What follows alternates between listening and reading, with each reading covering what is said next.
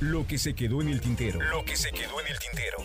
Con Víctor Hugo Sánchez. 30 años de memorias y recuerdos del mundo del espectáculo. A veces, esto del periodismo de espectáculos tiene su dosis de heroísmo. O sacrificio. O algo parecido. Así como le he contado del caviar y la champaña con Luis Miguel en Monte Carlo, ha habido ocasiones en que seríamos quizá unos 40 colegas que viajábamos, entusiastas, eso sí, a la cobertura del primer concierto de rock en México tras 20 años de censura por ahí. Rod Stewart en Querétaro, en el Estadio Corregidora, 1989. La prehistoria, pues. Domingo 9 de abril.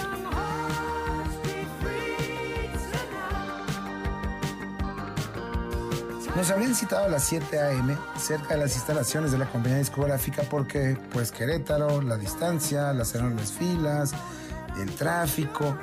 Salimos con rumbo a aquella ciudad cerca de las 9 a.m. Todos entusiastas, todos emocionados, todos hambrientos y sedientos. Hubo café, galletas, fruta y sándwiches, refrescos y aguas. No coman y beban mucho, no sabemos si podremos parar en algún punto para bajar al baño, decía la encargada de prensa, como si fuéramos a cruzar el país. Pues al final fue casi parecido.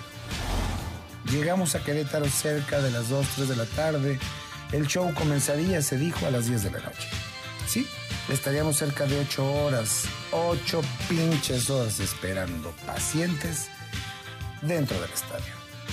No nos permitieron ingresar grabadoras ni cinturones, casi casi nos quitaban los zapatos para ver que no metiéramos droga. Y lo peor y lo más relevante, no nos permitieron ingresar alimentos ni bebidas. Nada. No se preocupen, nosotros les invitamos comida y refrescos adentro del estadio, dijo siempre amable la encargada de prensa. Todo esfuerzo fue inútil. Las filas eran de casi dos horas para comprar algo y cuando llegabas al puesto se había agotado los refrescos, las tortas y nada, pues a esperar en ese clima, en ese aplastante sol y los gritos y las olas y las porras se iban desgastando. El estadio repleto, a reventar de hecho. Algunos grupos habían dado portazo y era una osadía abandonar el asiento que teníamos asignado.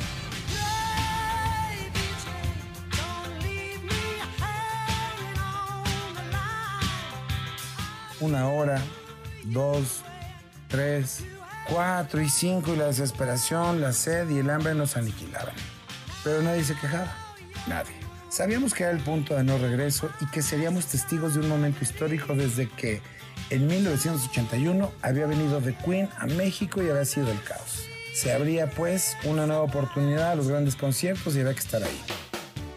Curiosamente, nadie en la redacción del Heraldo de México había pelado la cobertura y aunque yo era relativamente nuevo, pues me habían asignado la tarea. Y ahí estaba, con mis otros colegas, viéndonos las caras, contando cualquier estupidez para hacer llevador el tiempo de espera. Sin celulares, ni videojuegos, ni nada que hoy pudiera aliviar la espera, pasamos muchas, más de ocho horas hasta que el cantante británico apareció en el escenario, ya cerca de las 12 de la noche y ante la locura de las decenas de miles de asistentes, se nos olvidaron la sed, la fatiga, el cansancio, el hambre, el sueño y cantamos y gritamos y bailamos como si de verdad. El concierto terminó cerca de las 2 de la mañana y solo nos consolaba que de regreso encontraríamos los alimentos y bebidas en el autobús de prensa y que quizá podríamos dormir un poco en el trayecto. Y no, nada.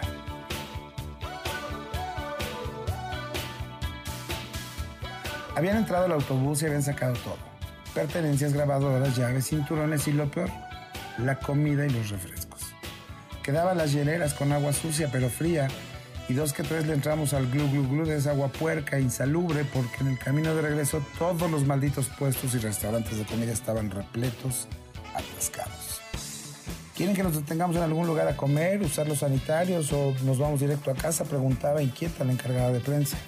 Todos optamos por dormir y despertar a la llegada a la Ciudad de México cerca de las 7 de la mañana y de ahí a la chamba. Había que escribir la nota, redactar la crónica sabrosona de un momento histórico. Había que hacer periodismo a la vieja escuela, a la vieja usanza, con esa dosis de sacrificio y entrega que hoy algunos colegas aplican en distintas áreas. Cuando hacen una guardia en el aeropuerto, cuando hacen una guardia en algún hospital. Elegimos un oficio que demanda, que requiere entrega, pasión. Han pasado 30 años de esa noche y creo, no sé, que de volver a tener la oportunidad de reportar un evento icónico, lo volvería a hacer.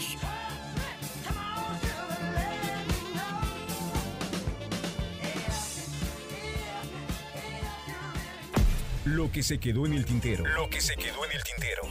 Con Víctor Hugo Sánchez. 30 años de memorias y recuerdos del mundo del espectáculo.